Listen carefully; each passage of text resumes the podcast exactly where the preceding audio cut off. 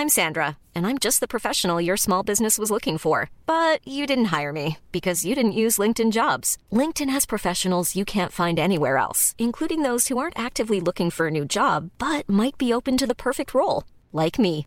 In a given month, over 70% of LinkedIn users don't visit other leading job sites. So if you're not looking on LinkedIn, you'll miss out on great candidates like Sandra. Start hiring professionals like a professional. Post your free job on linkedin.com/people today. Ça va commencer dans 3, 2, 1. Binge audio.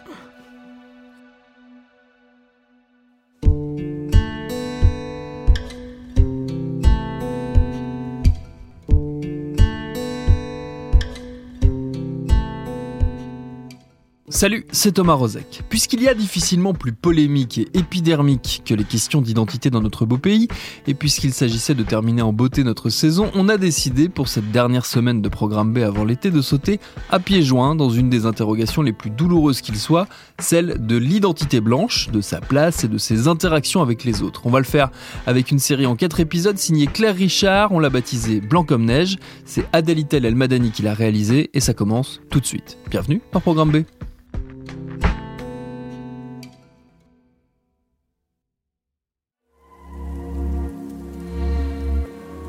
Blanc comme neige, épisode 1.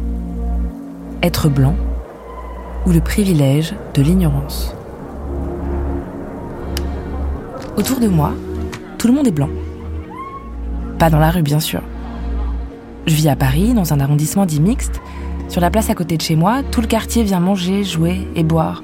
Il y a des Noirs, des Arabes, des Juifs, des Asiatiques. Mais dans mon monde à moi, celui où je vis, tout le monde est blanc.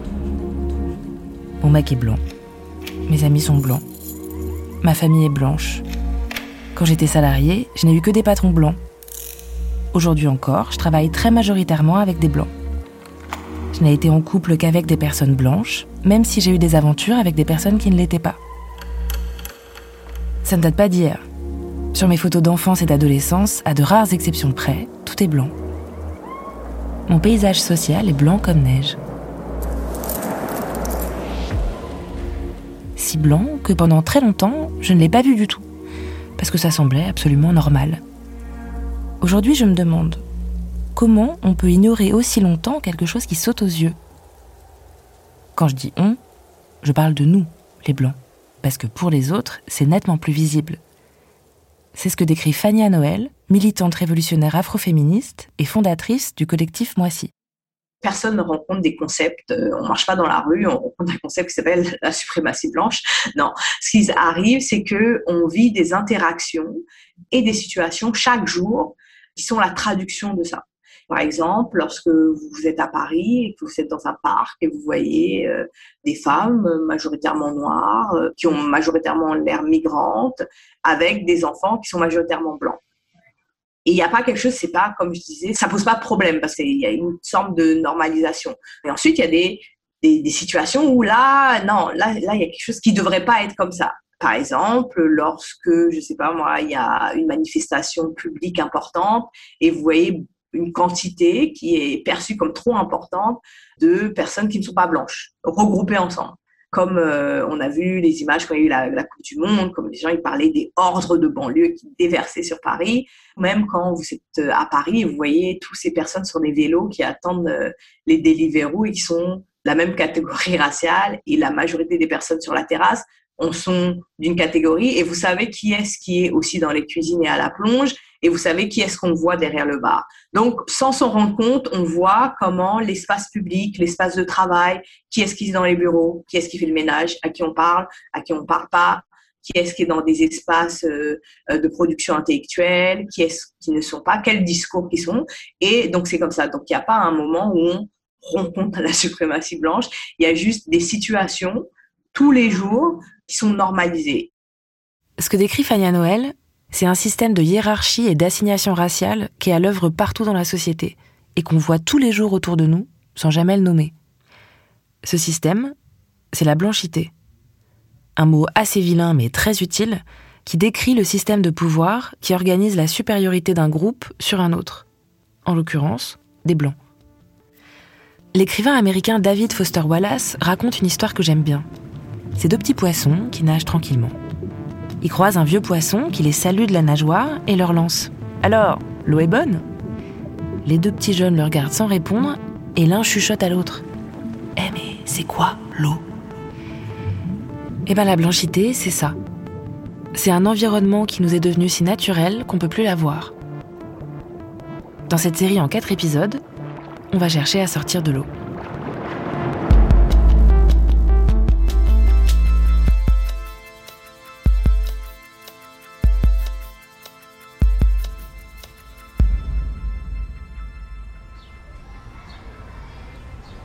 Je suis née dans les années 80, dans la banlieue parisienne, dans une famille de classe moyenne supérieure. Chez moi, on ne parlait pas de racisme. Mes parents n'avaient pas d'amis noirs, ni arabes, ni juifs, et moi non plus. À Noël, ma grand-mère, que j'aimais énormément, râlait sur ses voisins musulmans, et sur les musulmans en général. Autour de la table, personne n'approuvait, mais personne ne la reprenait non plus. Je trouvais ça abusé, mais j'osais rien dire. Pourtant, je savais que le racisme, c'était mal. J'ai pas souvenir que quelqu'un m'ait réellement expliqué comment ça fonctionnait, mais l'idée générale, c'est que c'était des gens méchants qui n'aimaient pas ceux qui étaient différents d'eux.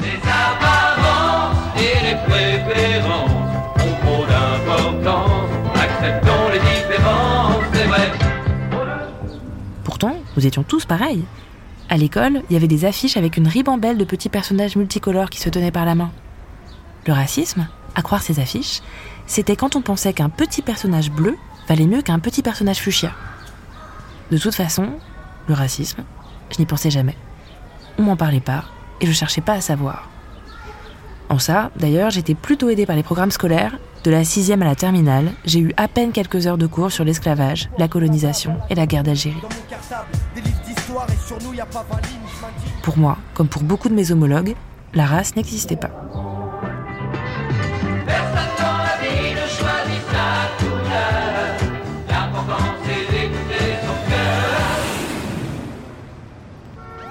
Il a fallu attendre le milieu de la vingtaine quand je suis partie vivre à New York. En me promenant à Harlem, je me suis retrouvée pour la première fois de ma vie dans une rue où les Noirs étaient largement majoritaires. Et pour la première fois de ma vie, je me suis sentie visible à cause de ma couleur de peau. À l'âge tendre de 26 ans, j'ai découvert que j'étais blanche. Mais ça n'a pas changé grand-chose à ma vision du monde. Ça ne m'a pas empêché de dire avec aplomb à une amie afro-américaine Non mais attends, class trumps race. La classe sociale, ça passe avant la race. C'est évident. Ou dans un collectif avec qui je travaillais, parmi lesquels se trouvaient un Égyptien, une Brésilienne et un Péruvien. But we are all white here, so. Uh... No. No, we are not. Le regard et la réaction de mon colocataire égyptien, je m'en souviens encore. Ce que ça me dit aujourd'hui, c'est qu'on peut tout à fait se dire blanc, blanche, sans que ça ne change rien à ses comportements. Parce qu'être blanc, c'est bien plus qu'une simple couleur de peau.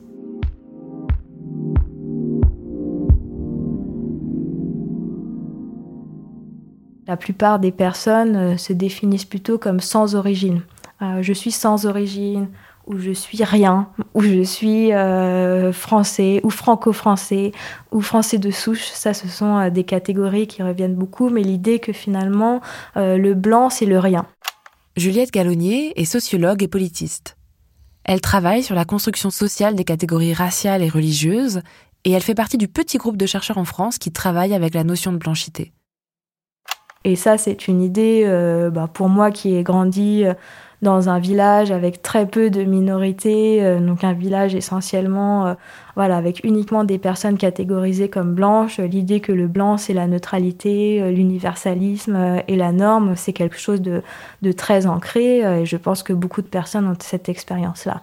le moment où, moi, j'ai compris que j'étais catégorisée comme blanc, c'est à, l'occasion de voyages, notamment un voyage en Inde où j'ai passé beaucoup de temps, donc une année d'échange universitaire, et où je me suis aperçue que les gens s'adressaient à moi ou euh, me donner certains avantages euh, parce qu'ils me percevaient euh, comme blanche. C'est des choses qui reviennent et c'est des choses qui conduisent à, à s'interroger. Donc on peut en être choqué ou outré d'être renvoyé à ce statut de blanc ou on peut s'interroger sur ce que ça veut dire en fait.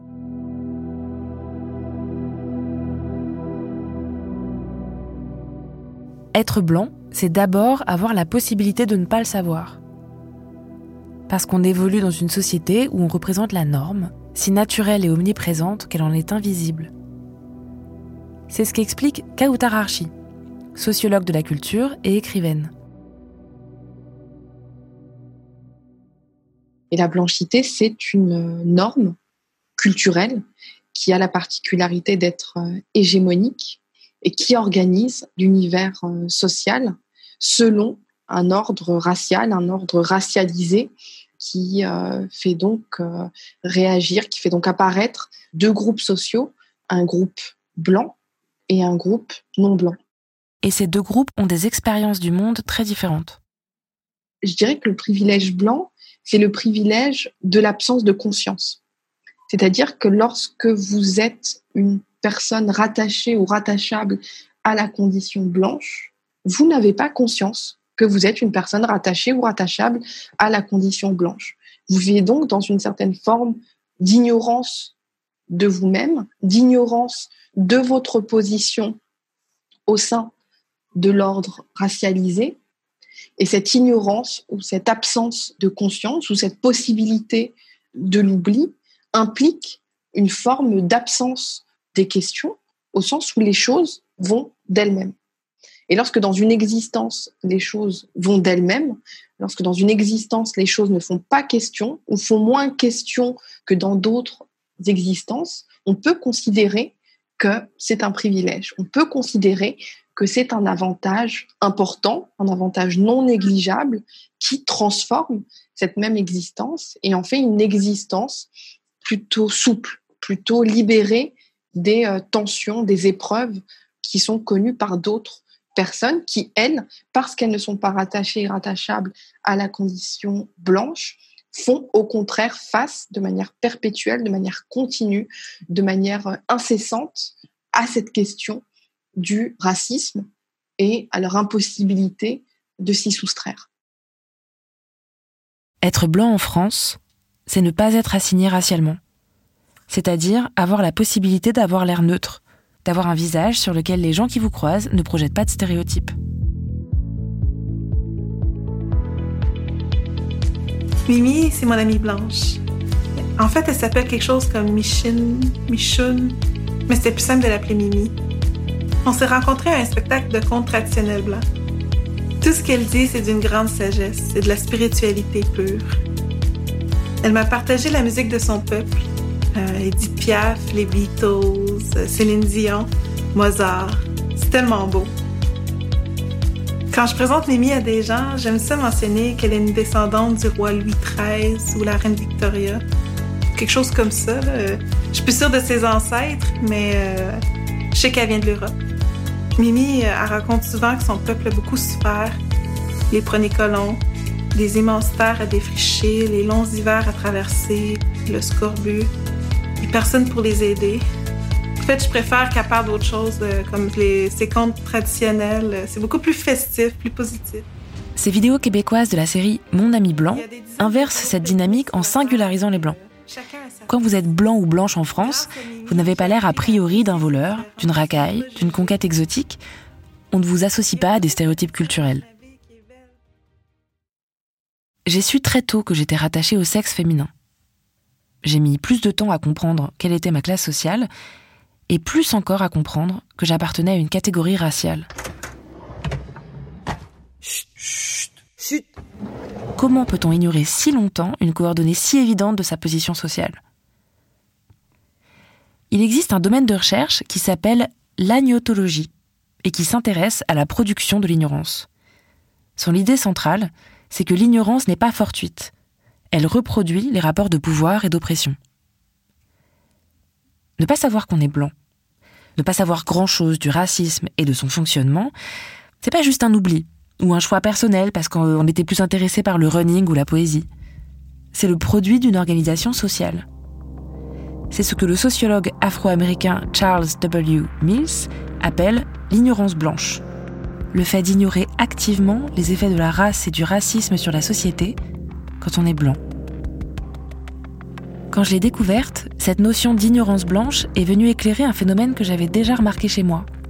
une propension quasi physique à éviter le sujet du racisme et de la blanchité, même une fois que j'avais commencé à travailler dessus. Par exemple, pendant la préparation de ce podcast, j'étais en train de lire un texte et je tombais sur une phrase qui me marquait particulièrement. Immédiatement, je posais le livre et j'allais faire complètement autre chose.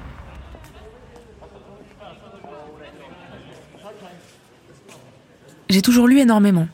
Je me suis tôt intéressée au mouvement politique, j'ai lu beaucoup sur les années 60 et 70, j'ai même écrit un livre sur un groupe militant antiraciste américain inspiré des Black Panthers, les Young Lords.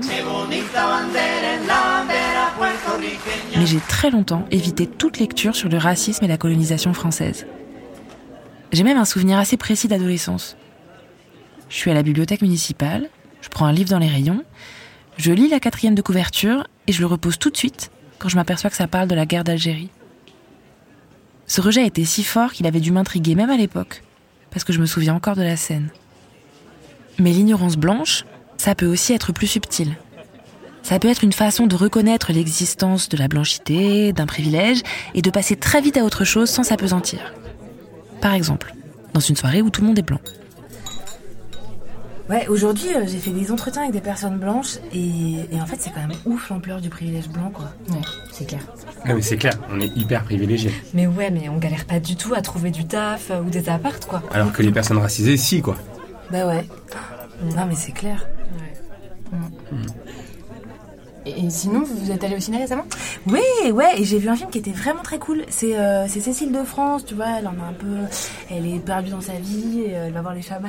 Et cette ignorance est renforcée par le fait qu'on vit dans des sociétés assez ségrégées, surtout les classes moyennes et supérieures. Julien Talpin est sociologue. Il travaille sur les discriminations raciales et a récemment dirigé un ouvrage collectif sur les discriminations dans les quartiers populaires en France. Alors c'est vrai qu'on vit dans une société qui est hyper euh, segmentée. Et euh, moi, quand je regarde qui sont mes, euh, mes amis, mes connaissances, mes fréquentations, elles sont majoritairement blanches. Après, il se trouve que euh, aujourd'hui et depuis une dizaine d'années, j'habite à Roubaix, qui est une ville quand même qui est très multiculturelle, et j'ai quand même une bonne partie d'amis qui sont des gens d'origine kabyle, algérienne. Voilà, j'ai des, des formes de sociabilité qui sont plus diverses. Mais la très grande majorité de mes collègues, par exemple à l'université, sont dans des cercles de sociabilité blancs qui ne contribuent pas à mettre à distance sa propre expérience à soi et qui fait qu'on n'en parle pas en fait.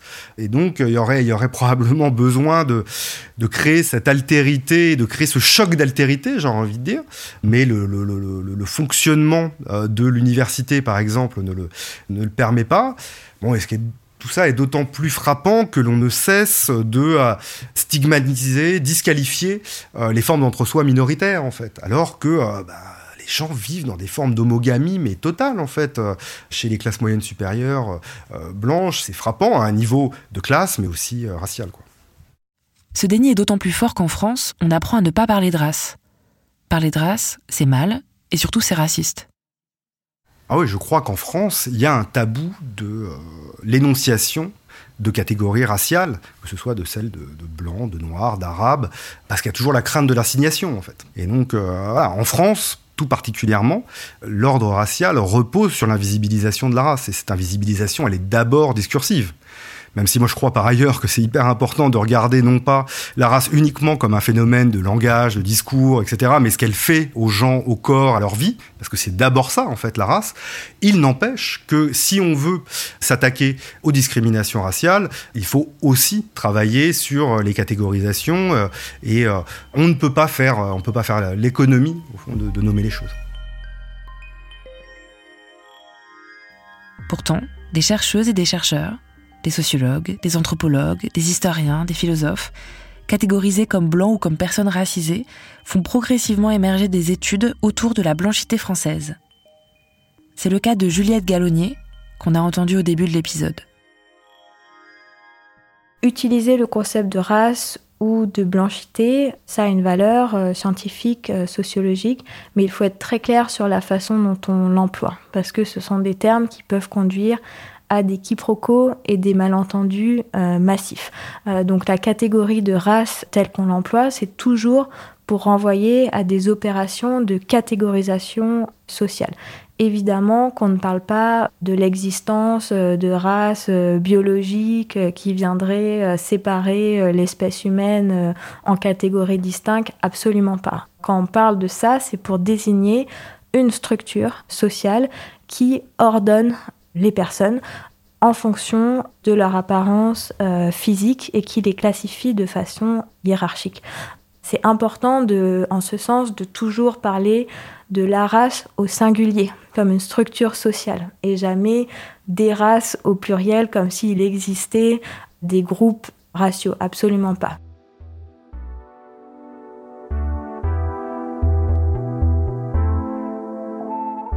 Cette notion de blanchité permet d'opérer un décalage, un déplacement du regard.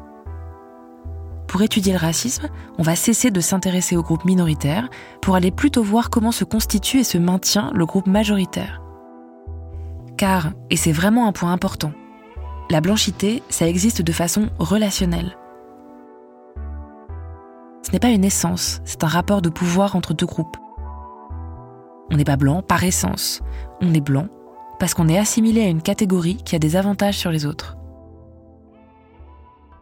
Euh, le fait qu'une personne euh, catégorisée comme noire ait quatre fois moins de chances d'obtenir un emploi qu'une personne catégorisée comme blanche, ça peut aussi vouloir dire qu'une personne catégorisée comme blanche a quatre fois plus de chances de l'obtenir. Et la réflexion sur la blanchité, elle vient de là en fait. Elle vient de l'idée de reconnaître que le racisme, ça affecte tout le monde, y compris euh, les personnes qui sont catégorisées comme blanches. Et donc, c'est pas grave, c'est pas une fatalité, mais il importe que, euh, chacun euh, soit conscient de sa place dans la société ou de la, de la place qui lui est donnée pour être capable d'y réfléchir.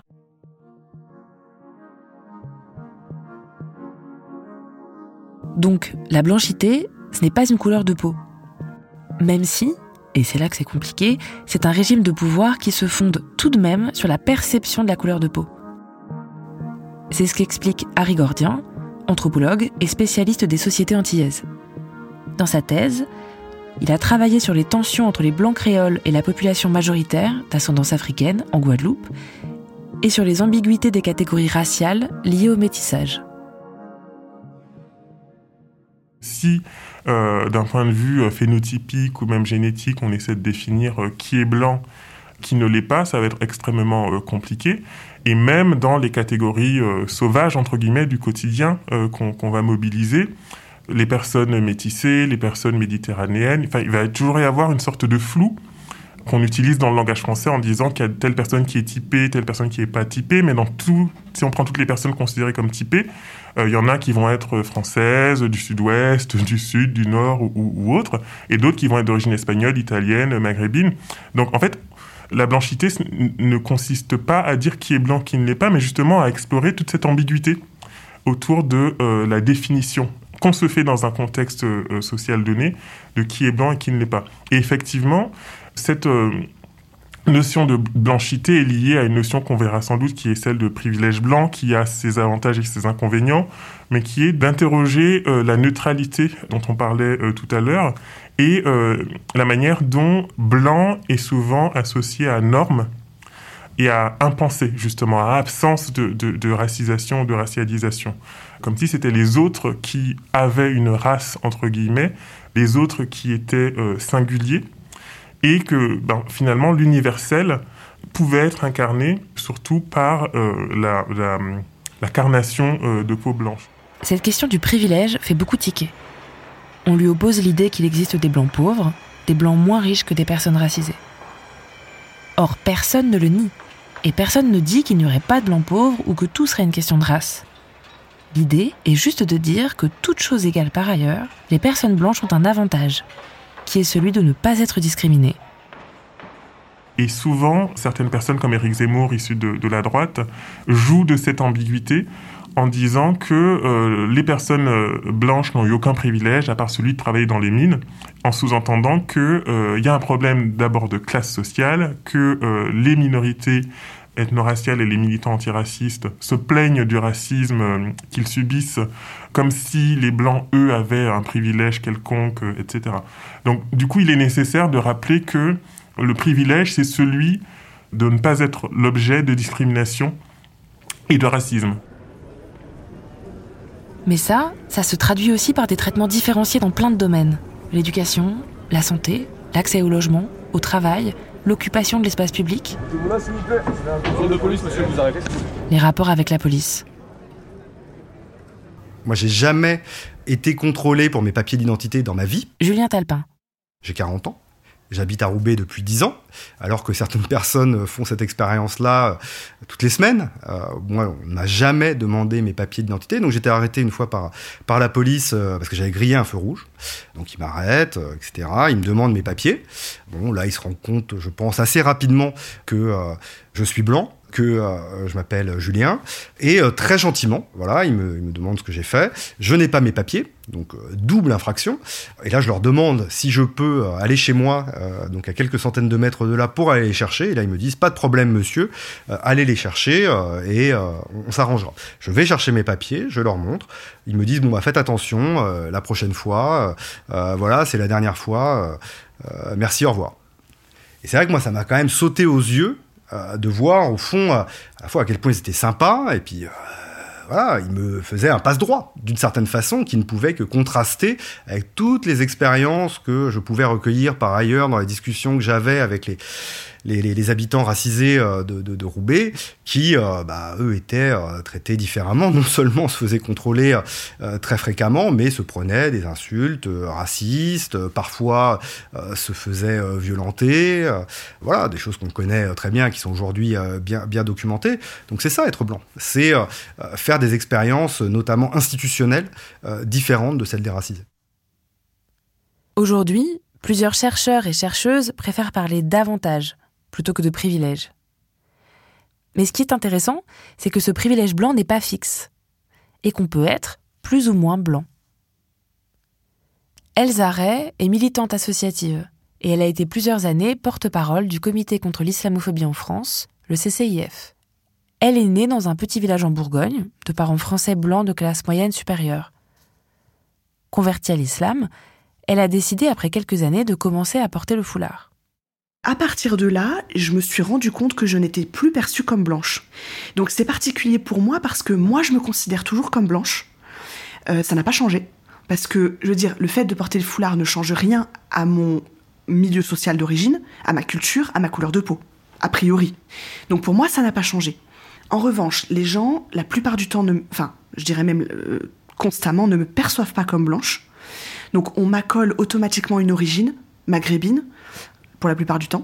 Et puis, à l'inverse, quand les gens me, voyaient euh, sans connaître mon nom, sans savoir qui j'étais, bah parfois, par exemple, c'est les gens qui euh, parlent en articulant, en pensant que je parle pas bien français, ou par exemple, qui vont me dire ah bah vous parlez bien français. Euh, oui. Enfin voilà, c'est toutes sortes de choses où, vous êtes de quelle origine Et votre mari, il est de quelle origine? Ben, j'ai pas forcément de mari en fait. Enfin, donc voilà, c'est tout ce genre de réflexion où on se rend compte que les gens ne, ne me perçoivent pas comme blanche, et surtout, au-delà du fait qu'ils ne me perçoivent pas comme blanche, projettent sur moi automatiquement leurs préjugés. Donc si je suis une femme voilée, je suis forcément mariée avec un arabe, euh, je fais forcément des macroutes et euh, sûrement que j'ai 12 gosses. Enfin, je caricature, mais c'est un peu ça quand même que qu'on me renvoyait systématiquement. Et d'ailleurs, si je peux raconter une petite anecdote, je sais pas si vous la garderez, mais une fois, j'étais avec une amie, euh, une de mes meilleures amies qui, venait d'avoir un bébé. Et donc on, est sorti de son immeuble, elle avait son bébé en poussette, et on a croisé un voisin qui m'a regardé et qui a dit Ah, vous êtes la nounou?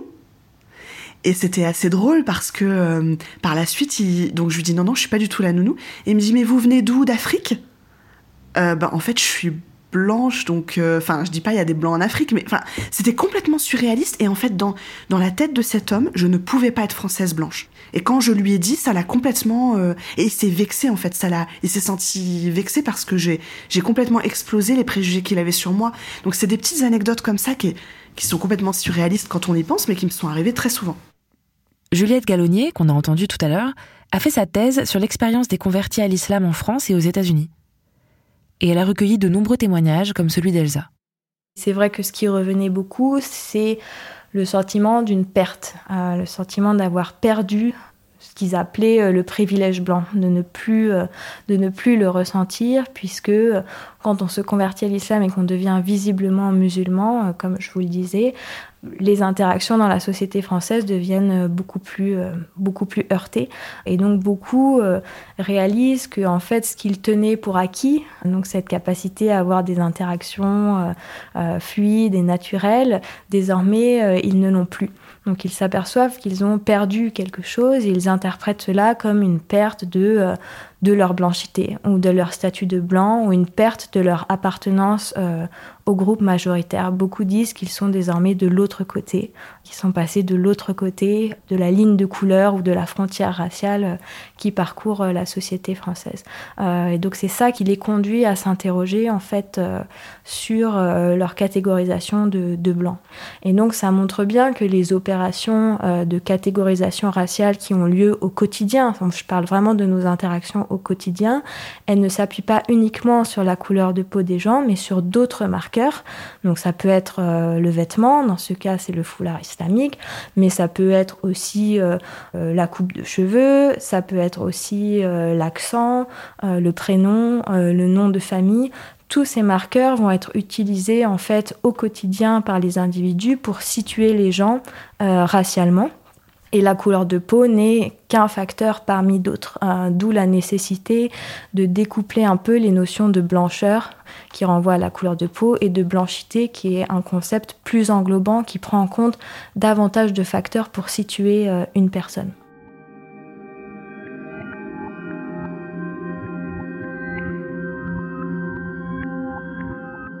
La blanchité, ce n'est pas une catégorie fixe qui produirait toujours mécaniquement les mêmes avantages. Elle se module selon la classe sociale, le genre, l'âge.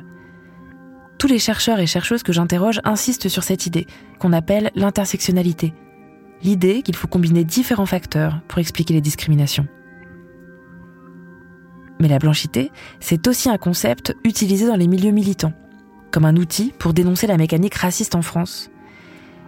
Et c'est une intersection compliquée d'avoir un concept qui puisse être puissant politiquement sans pour autant perdre de sa justesse. C'est ce que m'explique Harry Gordien.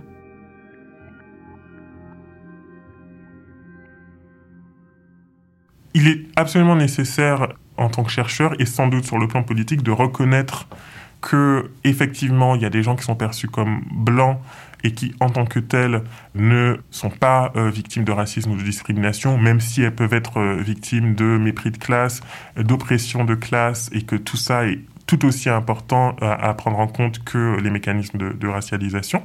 Donc il y, a cet aspect-là. Mais il me semble que euh, certaines analyses un peu rapides, anticolonialistes, euh, anticapitalistes et antiracistes, vont vers un raccourci qui finalement va nous conduire à juger une personne, de juger les actions d'une personne ou, de sa place dans la société en se fondant uniquement sur sa couleur de peau et en disant que ah ben parce qu'elle est blanche, elle est privilégiée, donc voilà. Et il y a une espèce de chaîne causale qui, est tirée comme ça de manière un peu euh, simpliste. Euh, donc ça, c'est le premier risque et, ce n'est pas correct. Et l'autre risque, c'est euh, justement que cette reconnaissance de cette identité blanche renforce une identification suprématiste, euh, fasciste, euh, clairement raciste, pour assumer une position de on est chez nous, on est des Français de souche et on est blanc, et oui, euh, on est supérieur, oui, vous, vous venez voler le, pain des Français, et nous, nous sommes les personnes sérieuses. Vous, vous êtes les bâtards, entre guillemets. Nous, on est les personnes sérieuses, on est les personnes droites, on est les personnes respectables. voilà. Et c'est ça ce risque que je vois dans ça. Et surtout, l'autre risque que je vois, c'est une banalisation d'un discours de culpabilisation euh, et de honte lié au fait euh, d'être blanc. Bien sûr, euh, je ne vais pas du tout sur le terrain de Finkelkraut ou de Pascal Bruckner ou quoi que ce soit. Je dis juste que banaliser ce discours-là sans l'historiciser, sans le sociologiser, participe, renforce cette rhétorique d'extrême droite et pas seulement, de euh, non à la repentance, euh, soyons fiers d'être français, etc. Donc du coup, je pense qu'il y a peut-être des, nuances dans le langage à trouver pour que ces réflexions, ces, recherches qui sont menées en sciences humaines et sociales sur la blanchité ne puissent pas être récupérées aussi facilement. Après, loin de moi l'idée de rendre responsables ces recherches ou ces militants de euh, ces formes de récupération, mais je dis, dans le, climat dans lequel on est actuellement, peut-être qu'il y a, une, prudence euh, dont il faut faire preuve pour éviter de, de, de réactiver ce type de comportement.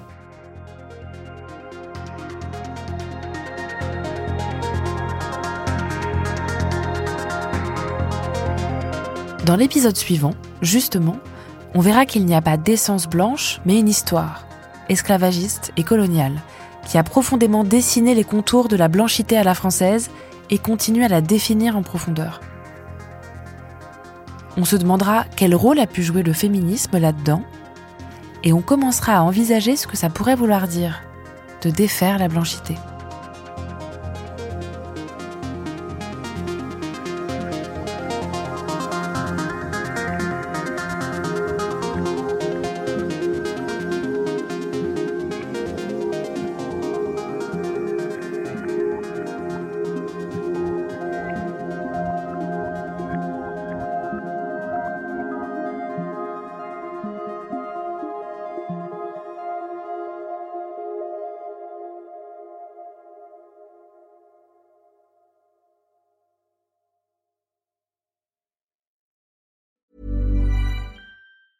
Planning for your next trip? Elevate your travel style with Quince. Quince has all the jet setting essentials you'll want for your next getaway, like European linen, premium luggage options, buttery soft Italian leather bags, and so much more. And it's all priced at 50 to 80% less than similar brands. Plus, Quince only works with factories that use safe and ethical manufacturing practices. Pack your bags with high-quality essentials you'll be wearing for vacations to come with Quince. Go to quince.com slash trip for free shipping and 365-day returns.